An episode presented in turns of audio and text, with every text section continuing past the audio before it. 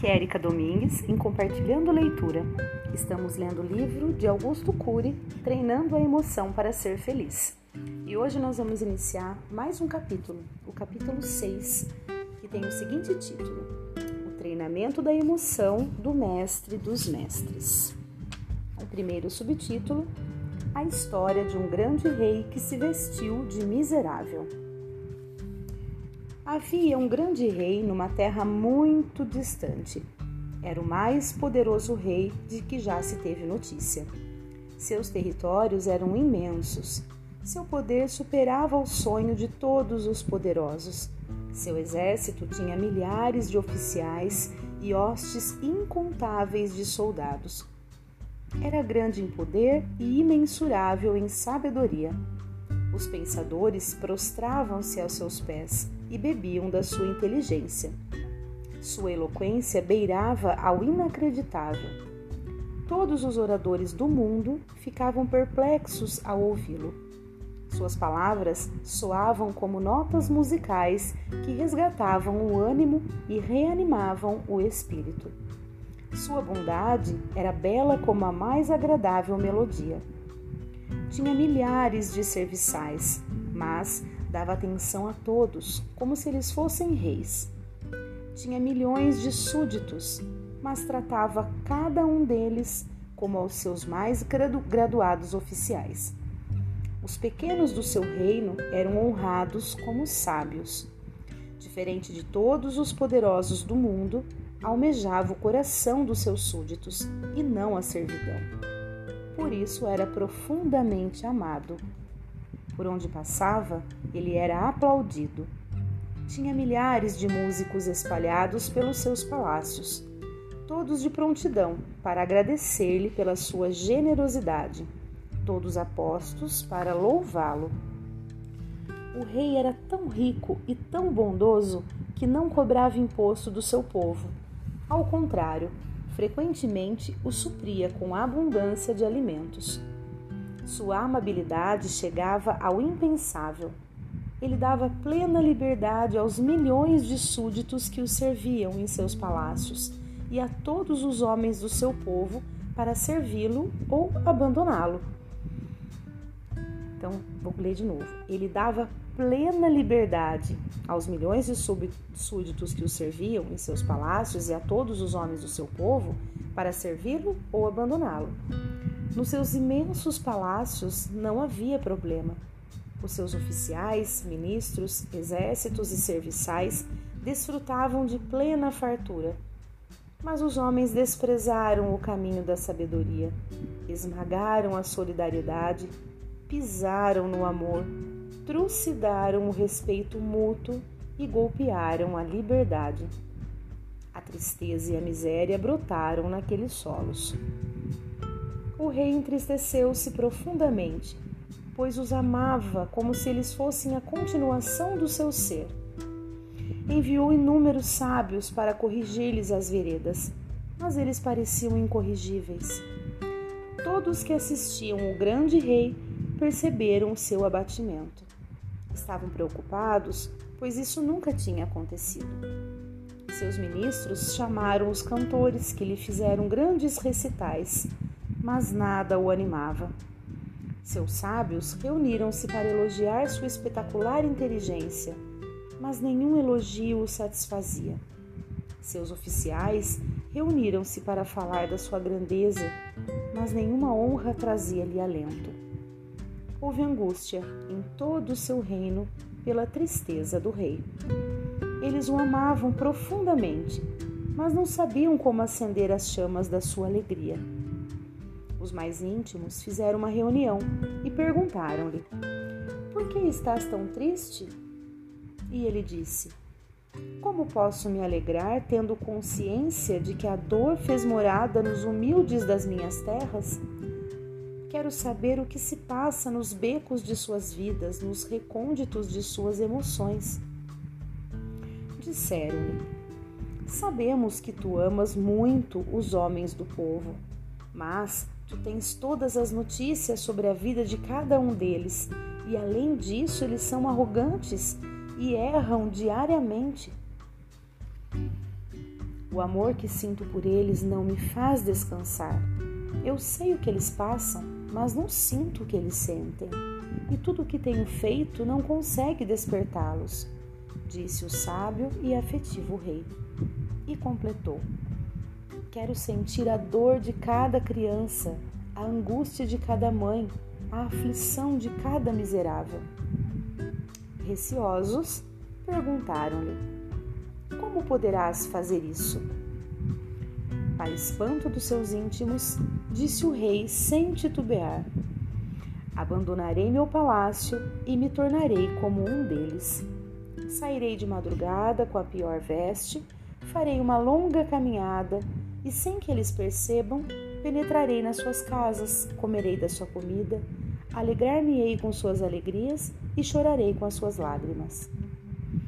Indagaram: Grandioso rei, tu deixarás teus milhões de súditos, tua glória imarcessível e todo o conforto que toda a tua grandeza te proporciona? Ele reafirmou: Sim, nada me satisfaz se não souber como aliviar a miséria do meu povo.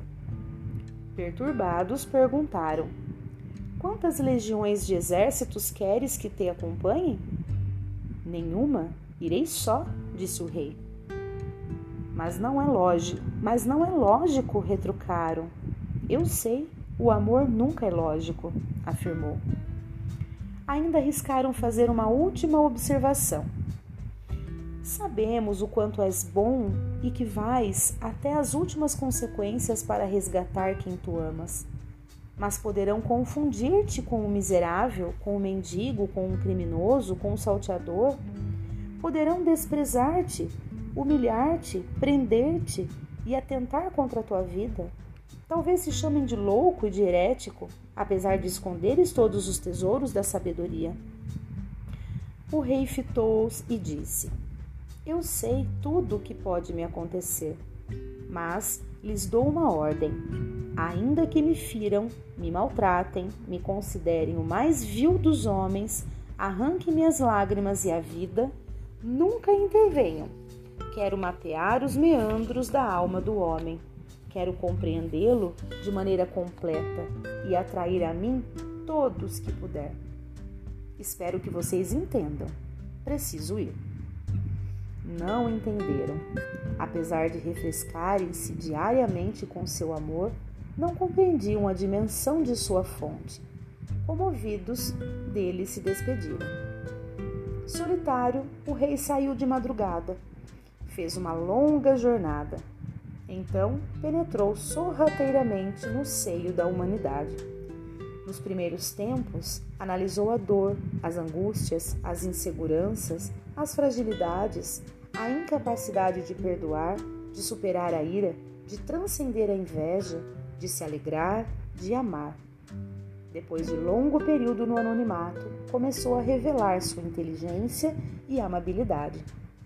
Por onde quer que transitasse, o rei maltrapilho deixava atônitos os homens. Espantados com suas respostas e com seus gestos, perguntavam: Quem é este homem misterioso que tem mãos grossas do trabalho e se esconde atrás de vestes tão simples? Sociável, o rei entrava na casa de todas as pessoas. Entrava na casa dos miseráveis e os consolava.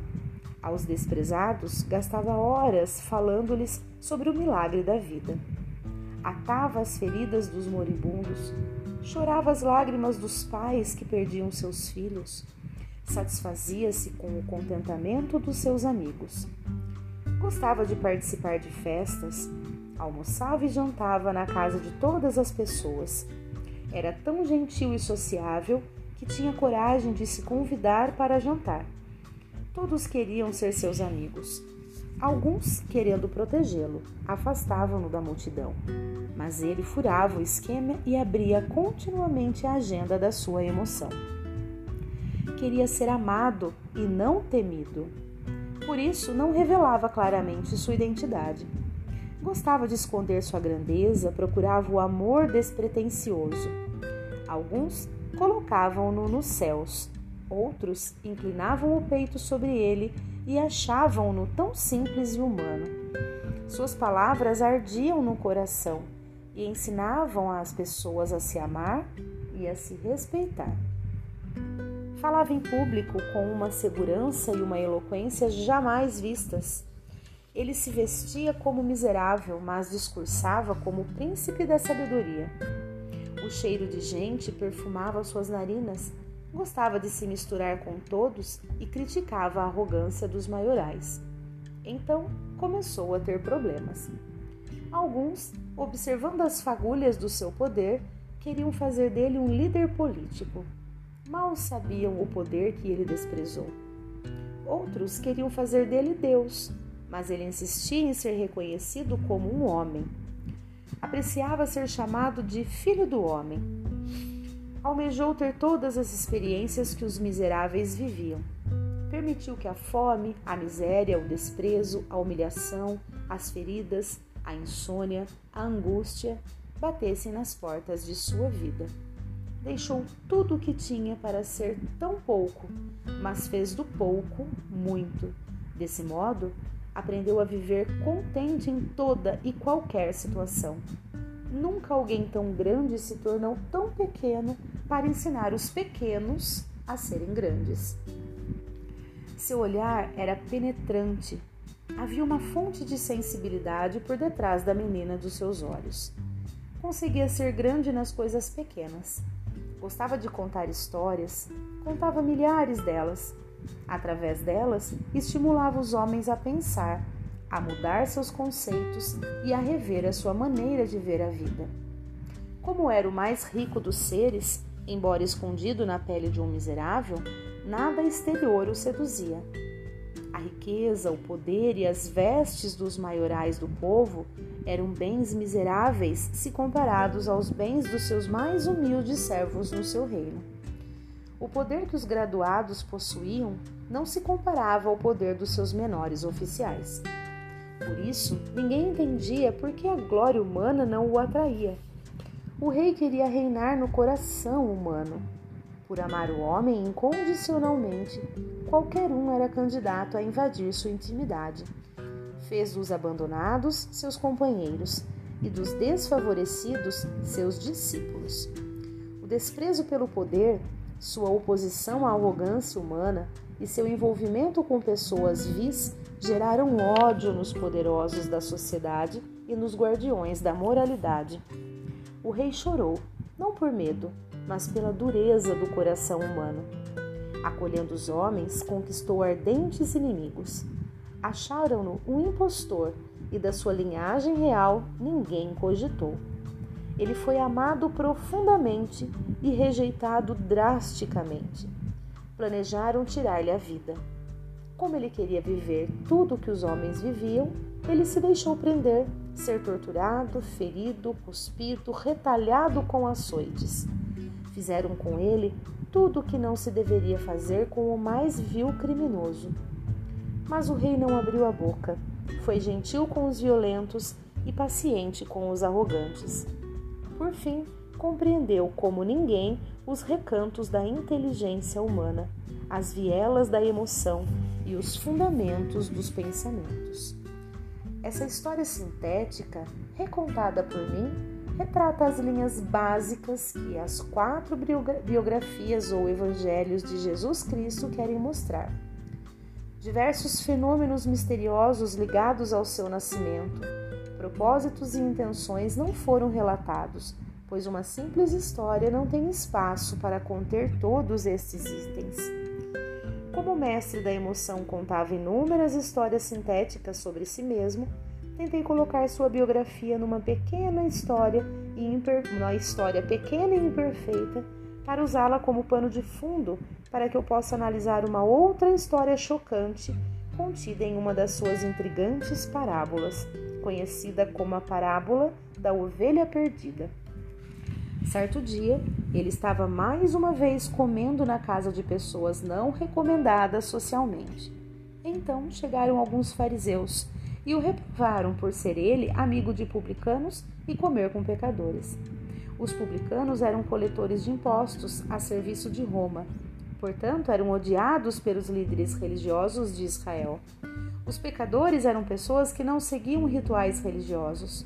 Alguns eram imorais, outros ex-ladrões, e ainda outros eram prostitutas e leprosos banidos da sociedade. Ao ver a arrogância dos fariseus, quis dar a eles uma profunda lição. Dessa vez ele foi longe demais. Numa simples história, chegou às últimas consequências para treinar a emoção daqueles homens rígidos, destituídos de sensibilidade e que não sabiam enxergar o mundo com os olhos dos outros. Ela é saturada de fenômenos sociológicos, psicológicos e educacionais profundos para mostrar aos fariseus o valor incondicional da vida e estilhaçar seus preconceitos. Essa parábola tem um conteúdo tão forte como a corrida do espermatozoide pelo pódio da vida. Ele se compara a um pequeno pastor que correu todos os riscos, passou por todos os perigos para ir atrás de apenas um ser humano Nunca a vida foi tão exaltada. Talvez muitos estudiosos das biografias de Cristo, que varreram os séculos, não tenham estudado essa história sob o ângulo que vou analisar. Vou recontar essa parábola procurando preencher os espaços que ele, pela economia de palavras, não falou, mas indicou. Vejamos. Bom, pessoal, desculpe o áudio longo, foram 16 minutos, mas eu precisava terminar esse primeiro subtítulo né, desse capítulo, porque foi simplesmente fascinante, né? Então agora eu vou parar, depois eu retomo essa, essa é a última frase, que ele vai recontar a parábola, né?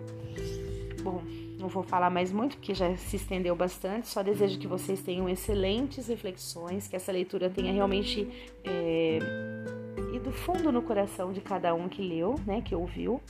Um grande abraço e até o próximo áudio.